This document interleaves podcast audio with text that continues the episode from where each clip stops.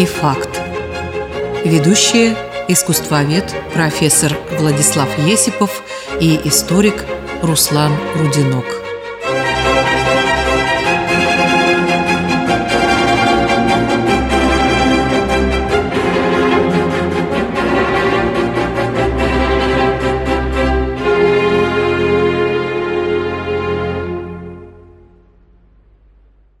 Дорогие радиослушатели, здравствуйте. В эфире очередной выпуск передачи «Артефакт», уже третий. Мы, как и обещали вам, продолжаем тему имитации в искусстве. У нас в гостях, как всегда, профессор ИГУ РНИТУ Владислав Витальевич Есипов. Владислав Витальевич, здравствуйте. Здравствуйте. Здравствуйте, Руслан. Здравствуйте, наши дорогие слушатели. Действительно, тема у нас искусство и имитация в искусстве. И я напомню вам, что в прошлой передаче мы говорили о самом, наверное, знаменитом произведении искусства, мягко говоря, «Черном квадрате» Казимира Малевича. Я акцентировал ваше внимание на вопросе, вообще искусство ли черный квадрат? Или все-таки не искусство? И подчеркнул, что у зрителей этот вопрос актуален уже более ста лет. И главное, что у большинства очень большие сомнения в том, что это искусство. И я говорил, что эти сомнения оправданы. И вот сегодня мы как бы продолжаем эту тему, и я предлагаю вам допустить, что черный квадрат это действительно не искусство, а некая имитация искусства. Говоря жестко, подделка под искусство. Мы как раз должны тогда договориться о том, а что такое вообще искусство, да, и по каким критериям мы отделяем, что есть искусство, что есть не искусство. Да. Тот Какой... или иной артефакт. Да, да, как хорошо обыгрывать название нашей передачи. Ну, во-первых, Руслан, мы должны понять и признать, что вопрос, что такое искусство, он как бы историчен. Что это значит? А то, что он как бы возник, может быть, в скрытом виде очень давно, потому что искусство возникло, как вам это подтвердят любые археологи, несколько десятков тысяч лет назад. И, разумеется, в то время первобытный человек, он, конечно, этим вопросом не задавался, ему он был просто недоступен, он просто творил – а вот сам вопрос был сформулирован уже на заре цивилизации, ну, вернее, скажем так, на расцвете цивилизации, в так называемое осевое время, это где-то 6-5 века до нашей эры в Древней Греции. И вот тогда этот вопрос очень точно сформулировал Сократ. Он поставил вопрос, что такое красота? И откуда она берется, эта красота. Второй важный аспект, который я хотел подчеркнуть, это то, что искусство меняется. В древнем мире оно было одно, в средние века другое, а в наше время третье. И самое важное, что меняются представления о красоте. И именно в новейшее время проблема о том, что такое красота, как бы заострилась. И возникла она в связи именно с черным квадратом. Но тогда, сто лет назад, возникла еще одна вещь, точнее сказать, очень важная идея, менее известная, но гораздо более значимая по своим последствиям. Более ста лет назад, в 1917 году, француз Марсель Дюшан нашел на помойке писсуар, выброшенный из общественного туалета, поставил его на подиум, написал на нем дату, имя автора, просто назвал его фонтаном. Кстати сказать, он сделал то, что вообще делали художники на своих картинах. Как бы подписал свое произведение искусства. Это же тот же Дюшан, которого мы упоминали в связи с Брикантой. Когда он подрисовал ей усы и тоже объявил это произведением искусства. Да? И вот представили, дорогие друзья, стоит в галерее специфический, утилитарный, всем хорошо знакомый предмет, которых тысячи тысяч, и он вдруг объявляется произведением искусства.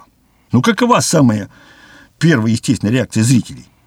Конечно, это шутка, розыгрыш, издевательство над искусством. К слову сказать, если обращаться к фактам, то устроители выставки ведь не решились выставить его в экспозицию, потому что даже для них это было слишком, слишком смело. Ну, а теперь, если мы смотрим возьмем любую книгу по истории искусства, откроем главу «Дадаизм», увидим этот писсуар. И вот смотрите, что сделал Марсель Дюшан своей, как бы мы сейчас называли, инсталляцией. Он как бы заявил, ну, давайте договоримся, что искусство теперь все, что сделал человек, все артефакты. Знаете, как обыгрывается название нашей передачи? Это, конечно, была важная идея, и надо отдать ей должное. Очень важная. Именно в этом ее главная ценность. Душан был первый, кто ее высказал. И отрицать это бессмысленно. Но вот теперь посмотрите, каково значение и последствия этой идеи. Вот в декабре 2004 года в результате опроса среди британских профессионалов по искусству угу. этот писсуар Дюшана был признан самым великим произведением 20 века. А представители журнала Independent, то есть как бы несогласный, отметили в 2008 году, что Дюшан таким образом изобрел концептуальное искусство. И, я цитирую, навсегда разорвал традиционную связь между трудом художника и заслугами за его работу. Вы чувствуете абсурдность ситуации? За что платить, если ты ничего не создал, а просто взял вещь с мусорки и объявил ее произведением искусства? В конце концов, всегда платили хотя бы за ремесло. Ну, уже не говоря о творчестве. А тут даже ремесла нет. И вот посмотрите, мы же пытаемся выявить имитацию в искусстве. И вот если, например, сегодня Руслан захочет повторить шаг Дюшана, найдет какой-нибудь похожий предмет на мусорке, то за него никто не заплатит ни одного рубля, потому что это уже будет имитацией Дюшана. Надо что-то новое придумать. Конечно. Кстати, придумать. по поводу туалета я хотел сказать, что есть такой фильм, может, вы видели, о чем говорят мужчины. Ну да, знаком с фильмом. Да, да. Вот. И там один из героев приходит в, по-моему, Нью-Йоркский музей современного искусства, и там тоже красные треугольники, все такое прочее, и там вход и надпись «Туалет не работает». И он не понял, он не мог понять, заходить или нет, потому что либо туалет не работает... Либо то, это произведение искусства. Да, либо это произведение искусства под названием «Туалет не работает». Да, да, да. Ну, это как раз, обратите внимание, не зря же появился этот интересный сюжетец в этом фильме. Угу. Это ведь тоже реакция музей на Гугенхайм, по-моему. Да, музей Гугенхайма. Но вот теперь смотрите, еще один важный факт вам должен сказать по поводу этого писсуара, по поводу этого фонтана. В ноябре 1999 года, то есть, ну, 21 год назад, на аукционе Сотбис одна из восьми копий фонтана, только уже 1964 года, была продана за 1,7 миллиона долларов. Вот представляете, помножьте теперь это из-за сколько миллионов рублей. Продан простой писсуар, который, как я сказал, тысячи тысяч. Не кажется вам, что это нечто что-то такое абсурдное? Тем не менее, надо сказать пару слов в защиту Дюшана. Он изобрел некий прием, некую идею, как я сказал, которую позже назвали ready-made, то есть готовый предмет, особую технику создания, в кавычках, конечно, произведения искусства, или, как тебя называют, арт-объекта. Она проста. Берешь любой предмет, созданный человеком, желательно поновее. С писсуаром уже все ясно. Объявляешь его чем? Правильно, произведением искусства. Либо другой способ. Кстати сказать, это тоже заслуга Дюшана. Берешь разные предметы, которые в реальной жизни никак не связаны, соединяешь их в одно целое. Ну, например, берешь велосипедное колесо с вилкой, приделаешь его к табурету, и получается произведение искусства. Не посидишь и не покатаешься, то есть по прямому назначению ты не можешь их использовать. Но все вместе это как-то нечто, что-то новое. И вот это тоже теперь в музее стоит, это колесо, и даже не в одном – Конечно, идея была чрезвычайно впечатляющая. И вот если бы мне попросили ее защитить, я бы, наверное, ее защищал, и вполне убедительно. Но вот у меня возникает вопрос, имеет ли она отношение к искусству? Или к тому, что люди всегда называли искусством? А что мы все-таки называем искусством? И что люди называли искусством? Что люди называли искусством? Это вопрос, конечно, чрезвычайно важный, Руслан. И ответ был дан еще вот две тысячи лет назад. Но этот вопрос связан с другим, более важным вопросом. Ну, может быть, не более, но очень связанным с ним. Вообще, зачем искусство? Что человек получает от искусства? И вот чтобы ответить на этот вопрос, а нам нужно на него ответить, мы, конечно, должны немножко углубиться в теорию искусства. Не глубоко, только так, немножко по поверхности. И вот искусство, отвечая на вопрос, для чего оно, часто определяет по его функции, что искусство делает в культуре и какие функции она выполняет. Считается, что одна из главных функций искусства – это коммуникативная. Обмен и передача информации. Художник закладывает в картину информацию, композитор занимает музыкальное произведение, закладывает информацию. И эта информация как бы вот доходит до потребителя, принимающего эту информацию. Считается, что она передает по вертикали и горизонтали, от поколения к поколению и от человека к человеку. Считается, что искусство – познавательная функция. Она является средством посвящения и образования людей – Информация, содержащаяся в искусстве, существенно пополняет наши знания о мире. Далее считают, что у искусства воспитательная функция. Она воздействует на людей через эстетический идеал, позволяет обогатиться опытом других людей, наделяет художественно организованным, обобщенным, осмысленным опытом. То есть, смотрите, другими словами, искусство помогает людям общаться, помогает познавать мир и воспитывает. Ну, как-то да, Кто будет с этим спорить? Ну, да. Это, наверное, очевидная вещь. Забыл сказать еще одно свойство искусства. Оно все-таки считается очевидной ценностью. Кроме этого, она помогает понять, что хорошо и что плохо в этом мире. То есть какой-то такой нравственный заряд, нравственную функцию несет. Есть, в конце концов, мемориальная функция.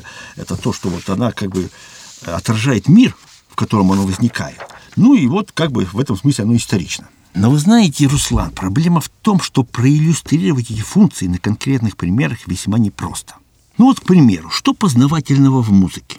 Послушали вы, я не знаю, Чайковского «Лебединое озеро». И послушали, что узнали нового. Послушали «Битлз». Послушали, приятно, красиво. А что нового узнали? Чему вас может вообще научить? Воспитание функция, да? Натюрморт подсолнухи Ван Гога. Какие такие особые свойства могут воспитать у зрителя, ну, например, картина «Гачи прилетели» Саврасова или «Ноктюр номер два» Федерика Шопена. А если обращаться к объекту нашей прошлой беседы, то следует признать, что далеко не все люди считают этот пресловутый черный квадрат Малевича, ну или абстрактной композиции Джексона Поллока, живописными произведениями, которые имеют художественную ценность. Вот это ценностное свойство искусства. В чем ценность этих произведений? А что касается мемориальной функции, как бы искусство отражает мир, ну вот есть такой жанр в искусстве, исторический, когда объектом изображения становятся какие-то исторические события. Вот есть знаменитая картина Сурикова «Покорение Сибири Ермаком». Но всякий разумный человек прекрасно понимает, что это представление, это фантазия, фантазия Сурикова. Он, конечно, попытался ее приблизить к реальности, подбирал костюмы того времени, ходил ну да. по музеям, да. Но все понимают, что все было не так, как изображено на картине. Похоже, не знаем. Ну вот как-то так, убедительно. Если говорить так обобщенно, Руслан, то все то, что называется искусством, происходит там, где необходимо эмоциональное воздействие на человека. Поэтому многие считают, что главная функция искусства эстетическая. Смысл в том, что искусство служит для того, чтобы доставлять человеку эстетическое удовлетворение и наслаждение. Хотя эмоции у человека вызывает не только искусство, но и социальные отношения также вызывают кучу эмоций. Или, например, природа которое не является искусством, тоже вызывает кучу эмоций. Говоря образно, конечно, искусство отличается тем, что она создает особую вещь. То, что в общем и целом называется художественным образом. Если искусство – это язык, а язык, например, которым мы беседуем, это слова, да, то в искусстве это художественные образы. И вот мы говорим, например, «женщина». Это понятие. А вот если мы говорим «Анна Каренина», и сразу у нас возникает что? Ассоциации с известным произведением Льва Толстого, с известной женщиной, которая является художественным образом, героиней этого произведения. И вот у образов, конечно, особые свойства. Одно из главных свойств – это многозначность. И вот я вам приведу пример. Он не связан с изобретением искусством, но зато все его легко представят. Люди старшего поколения смотрели наш советский фильм «Анна Каренина», который снял швейцар. Он, конечно, следовал тексту, фабуле произведения – но подбирал героев, исходя из своих представлений. Так, например, на роль Каренина, мужа Анны, он пригласил актера Николая Криценко. Каким получился у швейцара Каренин? Он получился таким как-то стареньким, лысеньким, э, с остреньким носиком, с тоненьким голоском. Он какой-то был неприятный. Карикатурный. Карик... Ну, не карикатурный, но какой-то неприятный. Он так говорил э, таким голоском Анне Карениной. Вы безнравственная женщина. Вы не можете воспитывать ребенка. И все как бы ненавидели его за вот эту вот жестокость. А когда я посмотрел американский фильм Анна Каренина, Новый который, да? Э, нет, Или... не новый. Еще тот старый, где-то, а, наверное, 60-х годов. Угу. Я с удивлением обнаружил, что на роль Каренина режиссер американский взял очень такого приятного, благообразного актера который сразу вызывает симпатию. Э, особенно меня поразила в этом фильме сцена, которая, конечно, описана Толстым. Как вы помните, дорогие слушатели, Анна ведь забеременела от Вронского и стала рожать. А рожали тогда, естественно, не в роддоме, а дома. И вот она рожает. Э, роды у нее тяжелые. Есть большая вероятность, что она может умереть. Она рожает где-то в комнатах, за дверями ходит, как волк, Каренин, ее муж, переживает, естественно, слышит ее крики. Вдруг открывается дверь, влетает Вронский, которому тайно сообщили, что вот Анна при смерти может умереть. И вот они стоят друг против друга в этом фильме. Муж и любовник его жены. и слышат эти дикие крики Анны. И вдруг они бросаются друг другу в объятия и начинают рыдать. Представляете эту сцену, да? Два соперника, мужика, начинают на груди друг у друга рыдать. Зачем это сделал режиссер? Что он хотел показать? Да очень простую вещь, что оба они любят Анну. И муж, и Вронский. А Швейцер не посчитал нужным показать, что Каренин любит свою жену. В этом смысле вот многозначность образов. Снова вспоминаем черный квадрат. В нем-то какая может быть многозначность? Какой он может быть художественным образом, когда в нем просто одна пустая чернота, как бездна, в которой исчезает все? Должен предсказать, что вообще восприятие искусства, конечно, требует особого настроя. Этот настрой очень многое определяет, и поэтому воздействие зависит от настроя принимающего. В искусстве вообще воздействие пластично, потому что искусство – мягкий язык. Вы можете сколько угодно твердить вашим детям, что хорошо, а что плохо, вот так надо поступать, так не надо. Достаточно показать какой-нибудь фильм, который без всяких слов покажет, что вот если ты сделаешь плохой поступок, вот будут такие последствия. Предашь будет плохо. Вспоминается в этом смысле фильм «Восхождение», известный Лариса Шепитько. Но самое важное, что искусство чаще всего использует присущее человеку чувство красоты – а все ли люди видят красоту? И самое главное, как они видят? Одинаково? Или не одинаково? Конечно, не одинаково. И вот представьте себе, Руслан, на этот вопрос 2000 лет назад ответил Сократ. Он спросил своего оппонента. Вот мы говорим, красивая девушка, красивая ваза, красивая лошадь. И мы все видим, что девушка красивая, и лошадь красивая, и ваза красивая. А общего-то между ними что? Между вазой и девушкой.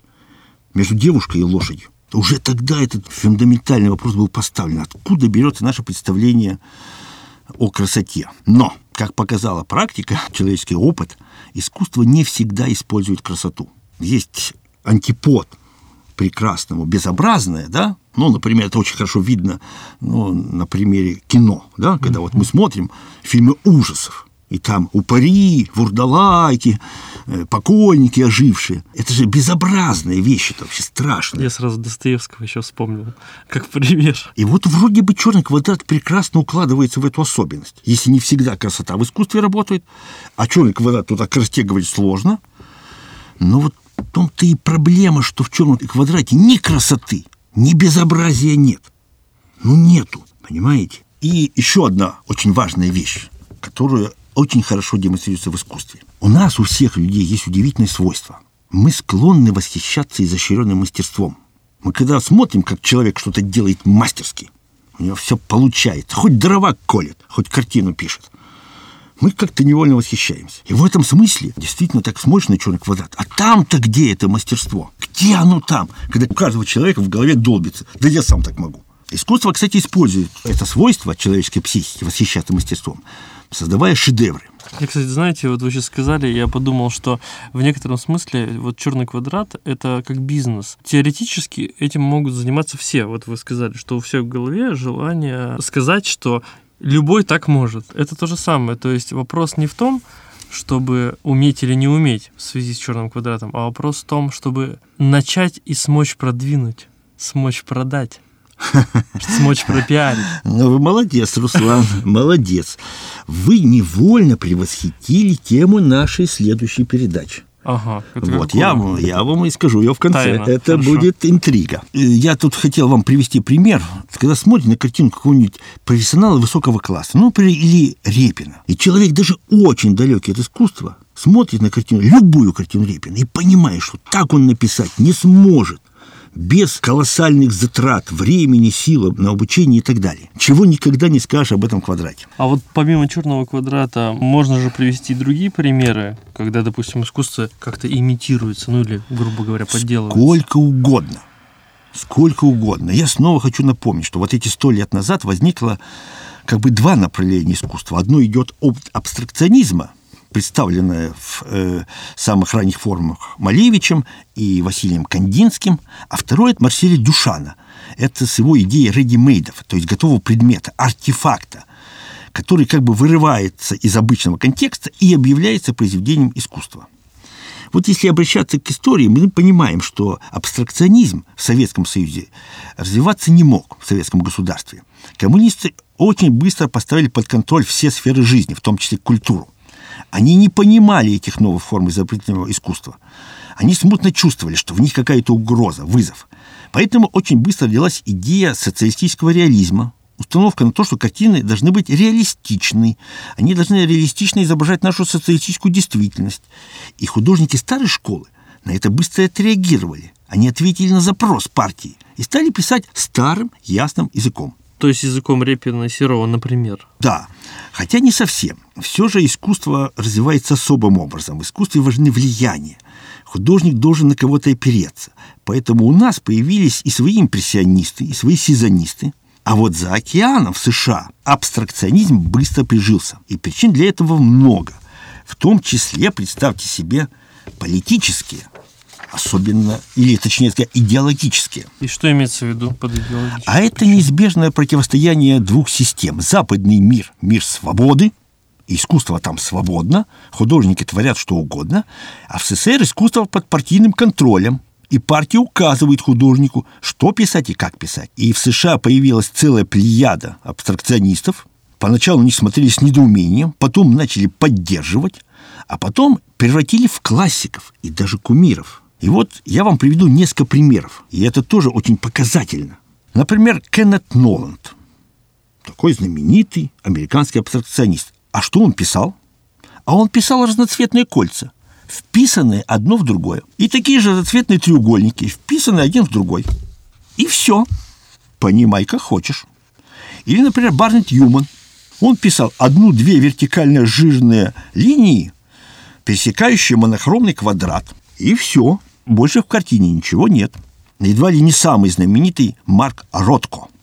Он специализировался на больших прямоугольниках с размытыми краями. Как правило, в картине использовались только две краски. Квадрат одного цвета вписывался в квадрат другого.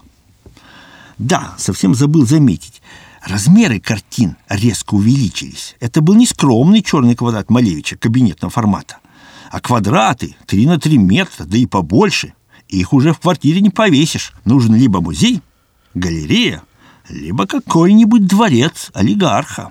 А вот Джозеф Альберс, такой немецко-американский художник, он вообще специализировался на квадратах, вписанных один в другой. Его самая знаменитая серия «Во славу квадрата». Он как бы апеллировал к Малевичу, как источник своего творчества. Но только в отличие от Малевича, он свои квадраты раскрашивал. Они у него были цветные. Или, например, оттенки, например, желтого цвета или красного. Но от этого они не стали более выразительными. И в конце концов абстракция была доведена до своего предела. Как бы смотришь на картину и пытаешься понять в ней что-то.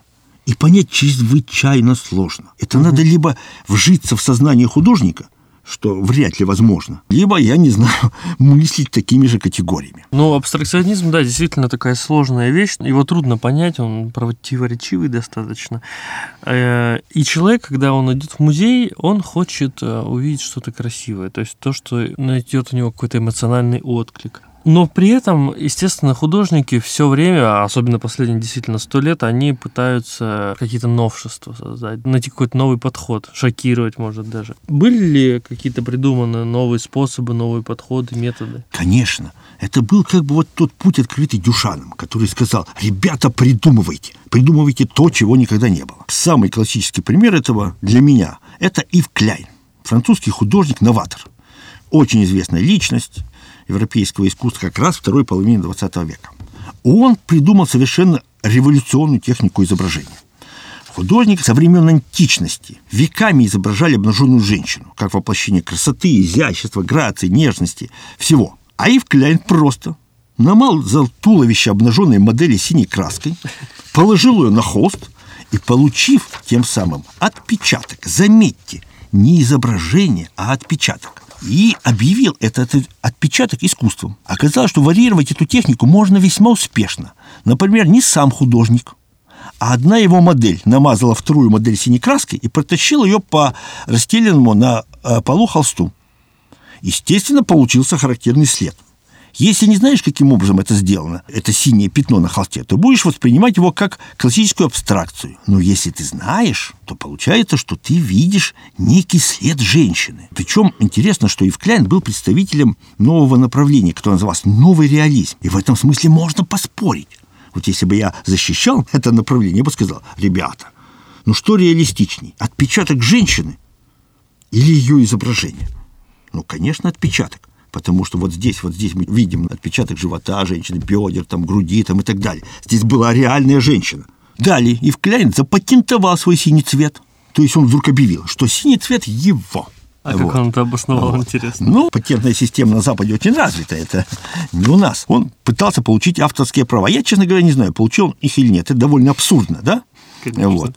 Если, допустим, теперь я попытаюсь синим цветом что написать, получается, я нарушаю его авторские права. Это, конечно, что-то такое за пределами здравого смысла. Это есть такая, знаете, песня у Гребенщикова, я вспомнил, он там поет «Если вам не нравится, как я излагаю, купите себе у Бога копирайт на русский язык». Да, да, да. Хороший пример. Или, например, вот вы говорите о технике, изобретали ли новую технику. Да, пожалуйста, запатентовав свой синий цвет, он взял гипсовый слепок античной скульптуры Венеры, покрасил его синим, и что получилось? Венера была белой, стала синей. Форма скульптуры та же, но синий-то Кляйна. Смотрите, абстракционизм – это имитация, говорим мы. Но он существовал, существует и будет, видимо, существовать какое-то время, а может быть и всегда. И тем более вот Кандинский, Малевич, Ротко, Полока, все продаются за большие деньги. Хотя, конечно, наверное, это не показатель. И все-таки имитация вот. или нет? Руслан, вы очень правильно вышли на важнейшую сферу искусства, на коммерческую. Вас так туда и тянет, я смотрю.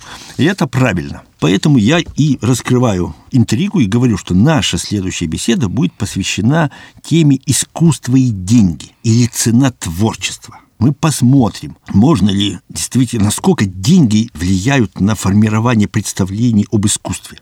И вот в качестве примера, кстати сказать, хочу привести известного современного немецкого абстракциониста Герхарда Рихтера. Что он делает? А он выливает на большие холсты разные краски. Красную, белую, синюю, зеленую, желтую. Потом берет большой шпатель и, двигая им по вертикали или горизонтали, смешивает краски в прихотливые узоры. Движения шпателя позволяют краске не смешиваться одной с другой, а ложиться как бы рядом, очень напоминая разноцветные прослойки в яшме. Есть такой очень красивый камень. Но яшму создала природа, и мы восхищаемся ее природной красотой. А Рихтер, говоря строго, как бы немножко имитирует эту красоту красками на больших холстах, как бы масштабирует ее. И это, конечно, впечатляет. Как теперь говорится, размер имеет значение. Как красиво сама яшма, кто знает э, камни, тот это может оценить. Также красивые холсты Рихтера. Они продаются за большие деньги. Но вот сколько я не пытался найти в них глубокий смысл, или вообще какой-то смысл, кроме просто э, двух слов. Смотри, какие красивые разводы. Все. Больше сказать нечего. Я когда ознакомился с множеством абстрактных картин различных художников, я заметил одну важную особенность. Если художник не разрывает связи с реальностью, то есть в его картине хоть что-то узнается или угадывается, например, фактура какого-то предмета или вещества, вот как у Рихтера яшмы, что-то вызывает не абстрактная ассоциация, а вполне себе конкретная, то как-то вот смотришь и думаешь, ну, что-то, наверное, в этом как-то есть. Это как-то вот, вот что-то вот знакомо. Еще раз повторяю, что феномен наслаждения искусством основан на узнавании. Мы в произведении искусства любом что-то узнаем будь то звук, будь то театр, будь то кино и так далее. А к чему вот привела эта концепция радимейдов, которую вот. Дюшан придумал? Так вот, я вам говорил и повторюсь, и это, наверное, очень важно все-таки повториться. Идея Дюшана при всей ее абсурдности оказалась чрезвычайно плодотворной. Ведь если следовать ей, то любой артефакт можно объявить произведением искусства. Оглянитесь вокруг, дорогие слушатели. Вокруг вас десятки предметов. Это мебель, посуда, одежда, ткани, обувь. То, что вы видите каждый день по много раз. Вы видите их красоту? Скорее всего, нет. Просто потому, что ваши глаза как бы замыливаются, привыкают. А ведь то, что вокруг вас делали художники. Они создавали дизайн мебели, посуды, одежды, бытовых приборов, украшений. Всего-всего. Но красота их творений ускользает от вас. Она проходит мимо ваших глаз. И вот дадаисты в лице Марселя Дюшана как бы говорят вам, оглянитесь вокруг себя, узрите красоту вещей, созданных человеком. Чем плохая идея? Но посмотрите, к чему она привела.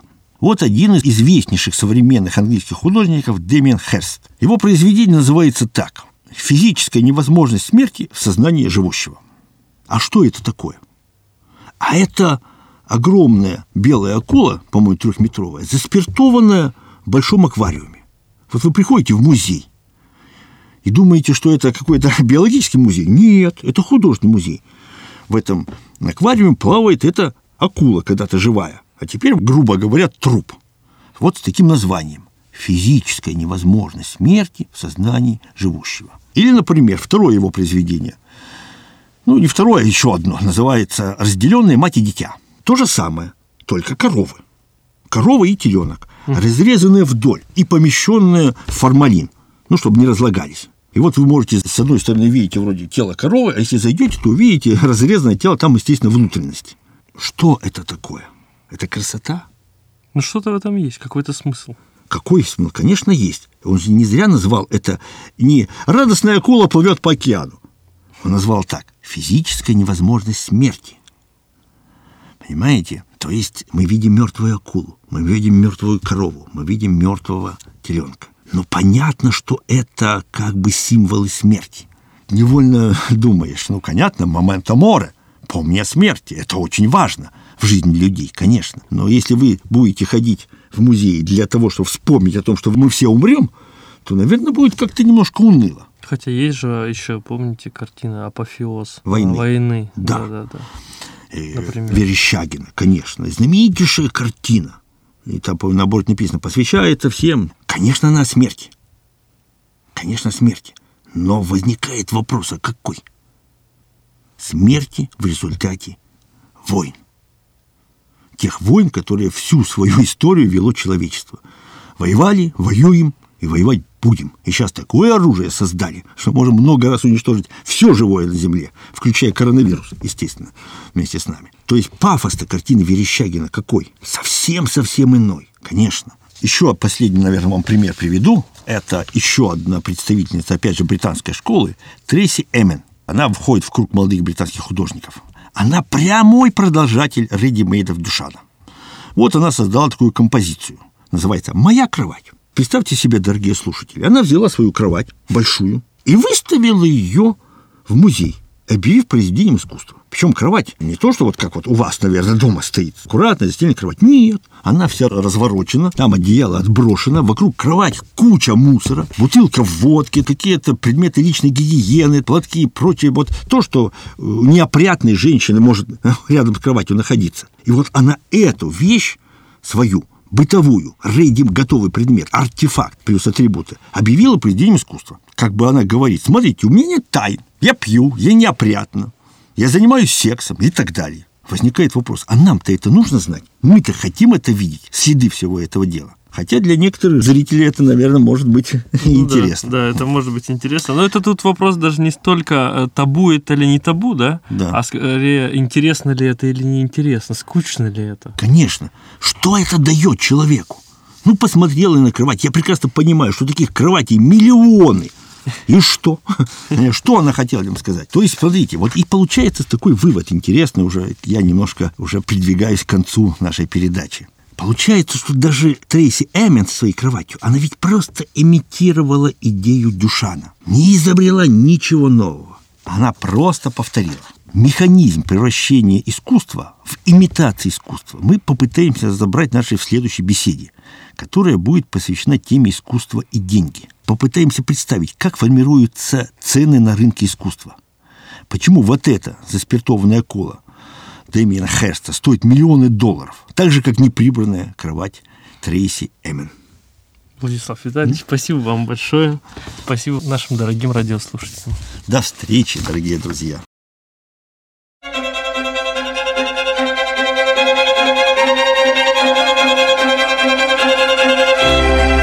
Арт и факт. Ведущие искусствовед профессор Владислав Есипов и историк Руслан Рудинок.